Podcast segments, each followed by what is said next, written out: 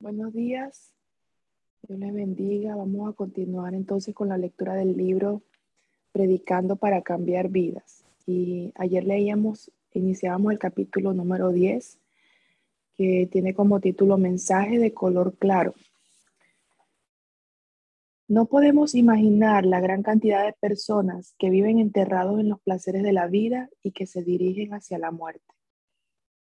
Hace no mucho tiempo falleció un famoso empresario en Corea. Su existencia fue floreciente en esta vida. Sin embargo, no pudo llevar su resplandor a la tumba. El salmista habla sobre la vida diciendo, el hombre como la hierba son sus días, florece como la flor del campo, que pasó el viento por ella y pereció, y su lugar no la conocerá más. Mas la misericordia de Jehová es desde la eternidad y hasta la eternidad sobre los que le temen, y su justicia sobre los hijos de los hijos, sobre los que guardan su pacto y los que se acuerdan de sus mandamientos para ponerlos por obra. Salmo 103 del 15 al 18. En síntesis, el predicador debe saber que el propósito de sus mensajes debe consistir en guiar a la gente a la vida eterna hay quienes afirman que creen en Jesucristo con el fin de obtener sanidad, prosperidad, consuelo y motivación. Sin embargo, esta actitud es muy peligrosa. Tanto la sanidad como la prosperidad son dones que Dios da a aquellos que han recibido vida eterna. Lo mismo sucede con el predicador. Por tanto, el predicador debe corregir esta actitud errónea por medio de la predicación. Es fundamental entender la voluntad de Dios y predicar con un propósito claro, a fin de que las almas sean salvas y nuestro ministerio sea exitoso.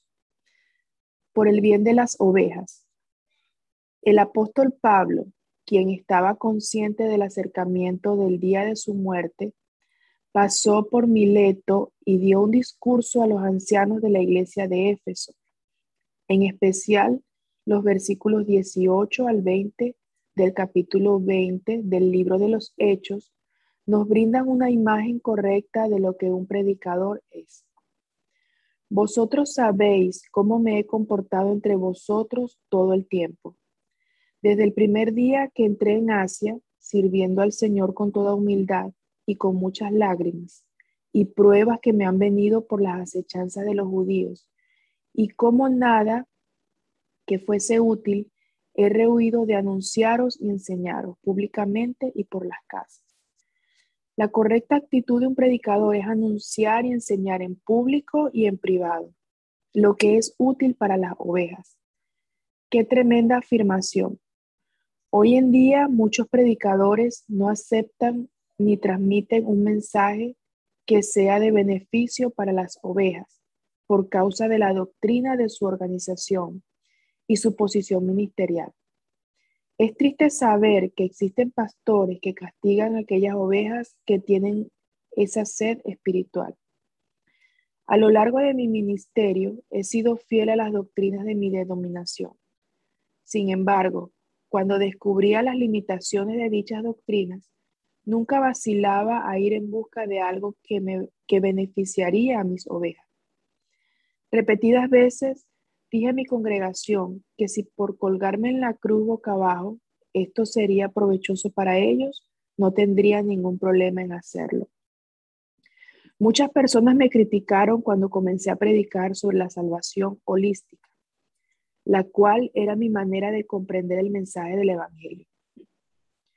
Un colega mío invirtió mucho dinero para publicar un libro donde criticaba severamente mis predicaciones y los repartía a otros pastores. No obstante, nunca dudé de lo que predicaba. Estaba en desacuerdo con la Biblia. Además, estaba, seguro de que mis predicaciones beneficiaban a mis ovejas en gran manera. ¿Es realmente pecado predicar basado en su propia teoría o autosatisfacción? Proporcionar un alimento que no beneficia a las ovejas que han sido compradas por la sangre de Jesucristo es traicionar a la fidelidad del Señor. El predicador debe escudriñar la palabra, desde Génesis hasta Apocalipsis, todos los días, a fin de hallar lugares delicados de pasto y aguas de reposo. Por tanto, sin importar la fuente, si piensa que es beneficiosa para sus ovejas, acepte y luego alimente a sus ovejas con ese mensaje. En pocas palabras, la vida del predicador debe ser por el bien de las ovejas. Fe, esperanza y amor.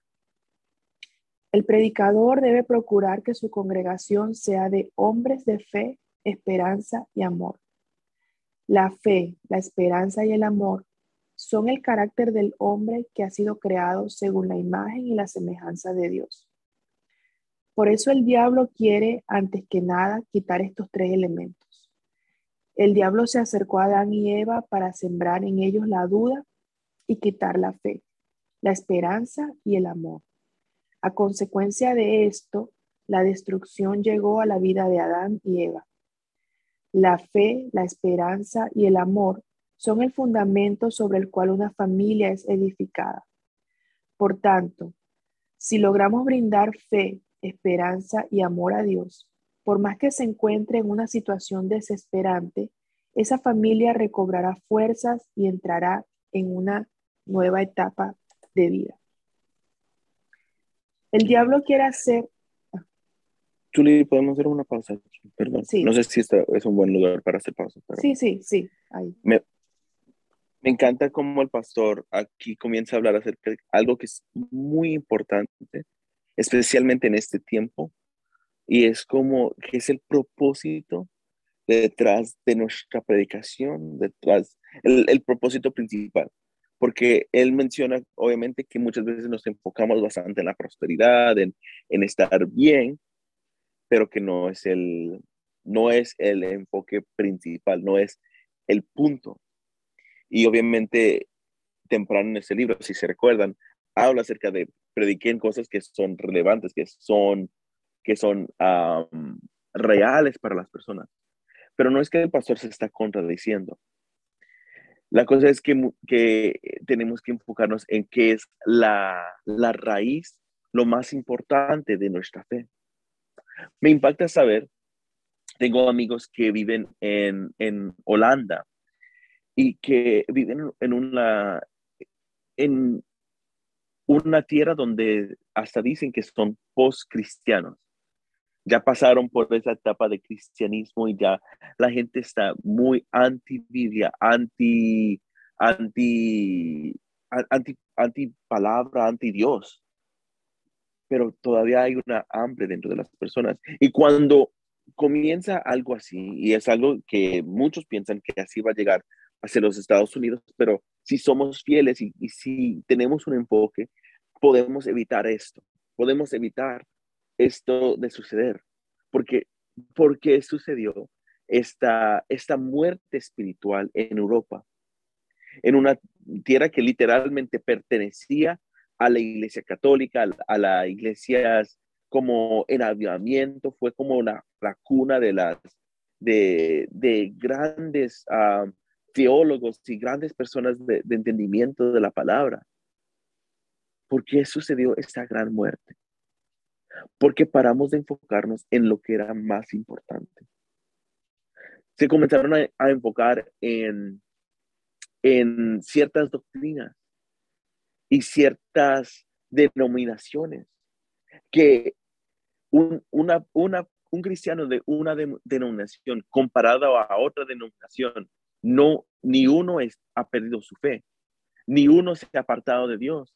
Simplemente es que adoran de una forma un poco diferente, pero todavía son parte de la misma familia de Dios. Son parte de la casa de Dios. Y cuando paramos de entender eso, y comenzamos a tirar lanzas y comenzamos a decir, no, ese está mal, ese está, perdemos el enfoque. y lo que han hecho, lo que ha sucedido en la iglesia allá en Holanda, es que han, le ha tocado de parar de, de pelear por las las diferentes ah, denominaciones o las diferentes creencias y simplemente entender y adorar basado en lo que es importante para nuestra fe, que es la vida eterna, que es lo que inspira mi fe. Nuestra fe no es basada solo en esta vida. Sí, podemos vivir un preámbulo y Dios no, no anhela que tú sufras. Pero hay algo mucho más grande de lo que hay en esta vida. Y tenemos, si vamos a ver nuestra nación transformada, no podemos enfocarnos en la cosa equivocada. Hay personas que van a entender algo diferente de ciertos versos. Y si quieren adorar con una, con, con, la cabeza de la mujer cubra, cubrido, está bien que adoren así, no han perdido su salvación. Si quieren adorar con pantalones rotos, gloria a Dios, no han perdido su salvación. Están adorando, están buscando lo más importante, lo eterno, con tan solo que no, nunca perdemos la verdad que Cristo es el, la razón de nuestra salvación, no nuestras obras, no nuestras teorías. Estamos bien. Amén. Amén. Ok, continuamos. El diablo quiere hacer penetrar dudas y temores en la mente del hombre. Una vez que el hombre cede lugar a la duda y el temor, pierde la fe en Dios. Cada vez que visito familias me doy cuenta de que la gente sufre a causa del temor. Y si me quiebro, si pierdo mi trabajo, si pierdo mi credibilidad, si soy rechazado, y un sinnúmero de preguntas hacen que la persona se convierta en un esclavo del temor. Los predicadores debemos remover la bomba que el diablo puso, llamada temor, transmitiéndoles en su lugar la abundancia de las promesas que Dios ha dicho en su palabra. Existe una razón muy importante por la que no dejo de decir, Dios es un Dios bueno, crea en el Dios bueno. ¿Qué hombre hay de vosotros que si su hijo le pide pan le dará una piedra? ¿O si le pide un pescado le dará una serpiente? Pues si vosotros, siendo malos, sabéis dar buenas dádivas a vuestros hijos, ¿cuánto más vuestro Padre que está en los cielos dará buenas cosas a los que le pidan? Mateo 7, del 9 al 11. Podemos deshacer el temor a través de la predicación de la palabra del Dios bueno. Predicar al Dios bueno es el elemento clave por el que los predicadores logran transmitir un mensaje más poderoso y alcanzar más gente. Pero es importante que el predicador sea libre del temor, concientizándose el mismo del Dios bueno. No podemos liberar a la gente del temor si nosotros mismos estamos atados al temor. Debemos tomar al Dios bueno como el recurso de nuestras vidas y así liberarnos del temor. Y basándonos en, en esta libertad, debemos con esperanza amar a Dios. De otra manera es imposible brindar ayuda a otros. Los predicadores hemos sido llamados para transmitir la fe, prender el fuego de la esperanza y recobrar el amor. Por tanto, debemos concientizarnos acerca de que fuimos llamados y debemos ser llenos de fe, esperanza y amor a fin de cumplir con el propósito de esta vocación. Décadas atrás, la isla de Yoido no contaba con el beneficio del transporte. Aún hoy en día, Yoido es un lugar donde hace más frío que en otras partes de la ciudad, ya que se trata de una isla. No obstante, la razón por la que la iglesia fue creciendo a decenas de miles anuales se debe al logro de transformar el corazón de la gente. De otra manera, nadie hubiera querido viajar tan lejos. Mi iglesia no creció porque tenía las ventajas de ubicación geográfica. Tampoco creció porque contábamos con un templo grande. El sistema celular tampoco ha sido la clave. La razón por la que decenas de miles de personas se acercan a mi iglesia a pesar de las dificultades del transporte se debe al mensaje. La razón del crecimiento de mi iglesia se debe a que he predicado la salvación holística con el fin de lograr que la gente sea libre de la aflicción, el temor y obtenga fe, esperanza y amor. Querido lector, no predique sin propósito, porque es como golpear el aire sin sentido. Es necesario recibir el llamado y transmitir un mensaje claro. Dos principios importantes. Hay que tener en cuenta dos principios importantes si queremos predicar con fervor sobre la base de un propósito claro. El principio de masa y el principio de la visualización. Estos dos principios son creativos y universales. Primero, el principio de masa es un principio natural por el cual las aves se juntan con las de su género. Aquellos que tienen una imagen exitosa y guardan pasión se juntan con personas del mismo carácter. Por el contrario, aquellos que tienen complejo de inferioridad y fracaso también se juntan con personas de su género. Vemos en la Biblia que David, hombre de gran denuedo y gran amigo, tuvo a Jonatán y a Joab de amigos. El rey Salomón estuvo rodeado de hombres y mujeres sabias. Sin embargo, su hijo Roboán se hizo amigo de hombres necios, que causó la división del reino y es recordado como un rey fracasado. Una persona apasionada se rodea de personas apasionadas con quienes comparte ideas motivadoras y creativas que contagian.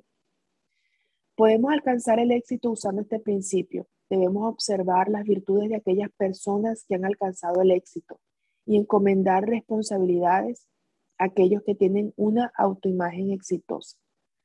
Segundo, el principio de visualización hace que aquello que estamos observando sea atraído. Si alguien visualiza con intensidad algún objeto, sucede una de las dos cosas. El objeto es atraído por mí o yo soy atraído por el, objeto. Esto es lo que ocurrió con Adán y Eva en el relato de la caída del hombre. También lo mismo le sucedió al rey David cuando éste observó a la mujer de Urias. La esposa de Lot se convirtió en una estatua de sal cuando miró hacia Sodoma y Gomorra. Dios dijo a Abraham que mirase las estrellas del cielo y al pueblo de Israel la tierra, la tierra prometida. Y Jehová dijo a Abraham, después que Lot se apartó de él, alza ahora tus ojos y mira desde el lugar donde estás hacia el norte y el sur, y al oriente y al occidente, porque toda la tierra que ves la daré a ti y a tu descendencia para siempre. Génesis 13, del 14 al 15. No es la voluntad la que gobierna la mente del hombre, sino la imaginación. La visualización no se limita a la vista, porque uno puede visualizar sin necesidad de abrir los ojos. De esto se trata la idea y la imaginación. Es por eso que la Biblia dice, sobre toda cosa guardada, guarda tu corazón, porque de él mana la vida. Proverbios 4, 23. Debemos llevar cautivo todo pensamiento a la obediencia a Cristo, como dice 2 de Corintios 10:5, y visualizarlo con intensidad, hasta que mi persona y el objeto que visualizamos se acerquen, a tal punto que se pertenezcan el uno al otro. Por lo demás, hermanos, todo lo que es verdadero, todo lo honesto, todo lo justo, todo lo puro, todo lo amable, todo lo que es de buen nombre, si hay virtud alguna, si algo digno de alabanza, en esto pensar. Filipenses 4:8. Querido predicador, la meta es la clave que lo llevará al éxito. Establezca una meta clara y empiece a correr por fe. Predique con denuedo el mensaje claro del Evangelio. experimentará la obra sobrenatural de Dios en sus predicaciones. Pastor, si tiene algún comentario. Sí, definitivamente. Es tan importante tener una clara visión en lo que estamos compartiendo y por qué. muchos de aquí de pronto son líderes de células y dicen, bueno, John, ¿cómo yo voy a tener visión para, para la iglesia? Yo no soy el pastor de la iglesia. Sí, no, El pastor tiene una linda visión, lo comparte con nosotros y obviamente lo visualizamos como el estadio, ¿verdad? Como el estadio lleno, pero es mucho más grande que simplemente un estadio y las multitudes. Se trata acerca de una transformación y anhelamos ver que la gente se conecte al corazón de Dios. Hay un propósito de por cual hacemos todo lo que hacemos. Pero, ¿por qué tú diriges esa célula? ¿Por qué tú estás en esa casa? ¿Qué es tu visión para esas personas que te están llegando? ¿Son amigos? ¿Son compañeros? ¿Son de pronto personas que simplemente conociste en, en la iglesia un día? ¿Qué es tu visión para ellos? Porque de, acuerdo a tu visión y cómo tú, cómo está tu fe para ellos, eso va a dirigir hasta dónde ellos van a llegar. Si tu fe y tu visión es que no, que aquí vamos a tener tres personas reuniendo para que se pueda cumplir el reporte para el líder, eso eh, se va a cumplir, pero nunca va a resultar en nada. Va a ser algo seco y vacío. Pero si tienes una visión clara, yo anhelo ver que estas familias sean transformadas y que familias sean transformadas, porque un día yo llegué a la iglesia y mi familia estaba hecho pedazos. Pero yo sé que Dios puede hacerlo también en tu vida.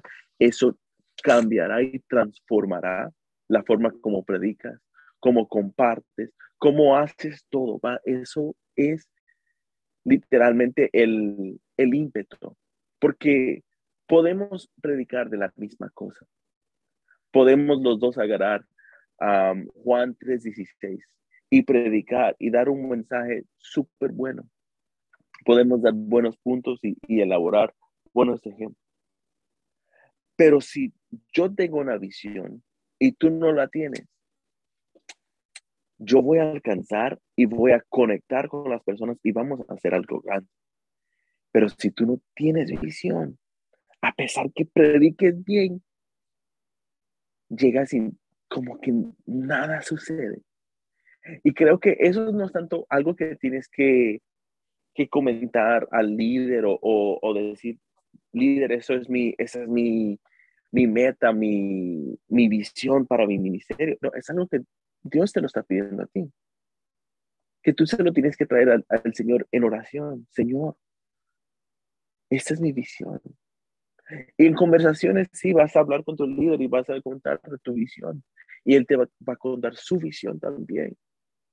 Y van a ver cómo esas visiones se, se alinean, se conectan. Pero es tan importante tener propósito detrás de lo que hacemos. Amén no sé si, podemos, si ah. hay más del, libro de leer. Sí, eh, está al final del capítulo que es el resumen. Ah, súper. Ok. Entonces el resumen de este capítulo es, primero, establezca metas claras en las predicaciones. No podemos esperar que una persona haga el trabajo bien si la obligamos a usar anteojos con aumentos que no son aptos para la vista de la persona.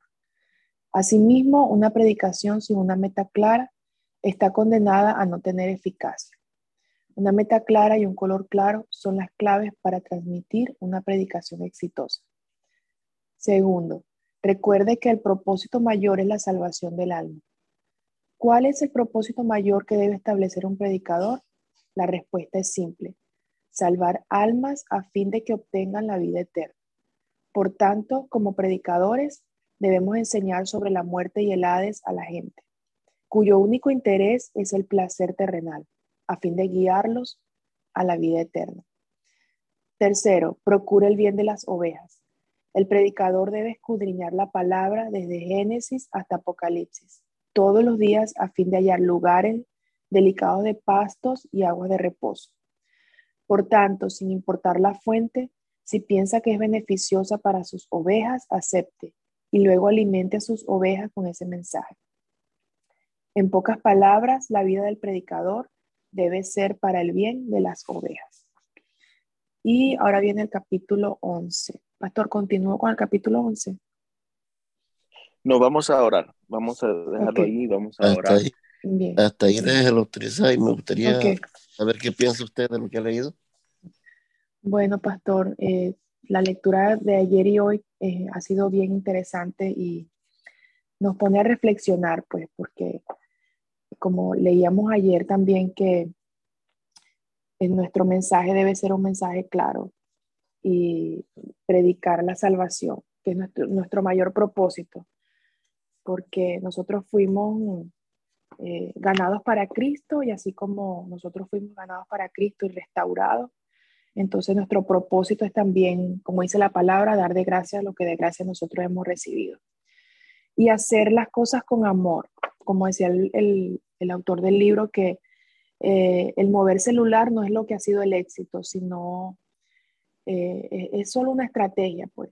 Y lo, que realmente hace, nos da el éxito en, en el ministerio es el amor que nosotros mostramos a las ovejas y procurar siempre el bienestar para las personas que están en nuestras células o a nuestro alrededor, a las personas que le predicamos. Y lo importante de todo esto es cuando para mostrar el amor de Dios tenemos que conocer a Dios y para conocer a Dios tenemos que escudriñar su palabra.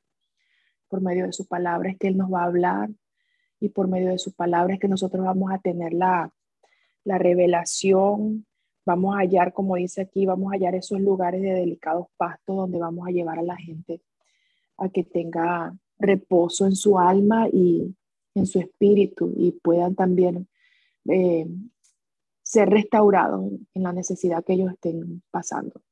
Claro, que el mensaje del predicador tiene que llevar ese objetivo de que las almas se salven de que haya salvación, de que haya vida eterna para ellos.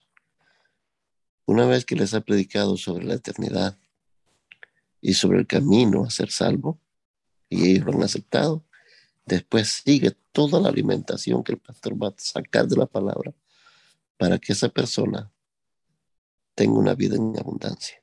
Esa persona sea liberada en su pensamiento. Esa persona tenga la visión y encuentre el propósito de su vida esa persona establezca reino, esa persona tenga una familia estable, esa persona sea bendecida, prosperada en la tierra. Pero el enfoque del predicador primeramente es tener claridad de que esa persona necesita ser salva. Si estamos enfocados en eso, todo líder que va a predicar este fin de semana alcanzará las almas, predicará con pasión, tendrá eh, misericordia y tendrá compasión de esas pobres almas que si no aceptan a Jesús, morirán en sus pecados y irán al castigo eterno. Entonces, por eso el predicador ora, Señor, que el mensaje que voy a predicar hoy llegue al corazón de la gente. Eh, ata los espíritus que eh, tienen eh, atados los pensamientos, ensordecidos sus oídos y, libera el ambiente para que la gente reciba la palabra, atando el espíritu de Bar Jesús para que la gente reciba la palabra. O sea, hay oración, hay clamor de esas personas, eh, de esos líderes y de sus células por esas almas que van a escuchar el mensaje. Y una vez que presente el mensaje con objetivo, claro, conciso, apasionado, de ahí viene todo lo demás, que es, como dice él, el, resultado del crecimiento de mi iglesia ha sido por un mensaje holístico, es decir, que no solamente se enfocó en salvación, no solamente se enfocó en prosperidad, se enfocó en todo lo que un ser humano necesita, que está en la palabra de Dios y que está en los beneficios de los derramamientos de la sangre de Jesús. Así que muy bendecidos por esta tremenda lectura y esperamos aplicarlo en nuestra vida. Oramos. Padre, te damos gracias por esta palabra. Bendecimos a todo el liderazgo y que cada líder y cada persona que nos escucha hoy sea edificado y pueda predicar con claridad, con objetivos claros y pueda ser efectivo el mensaje que predica. En el nombre de Cristo Jesús, hoy oramos. Y todos decimos, amén. Dios les bendiga, que tengan el mejor día hoy.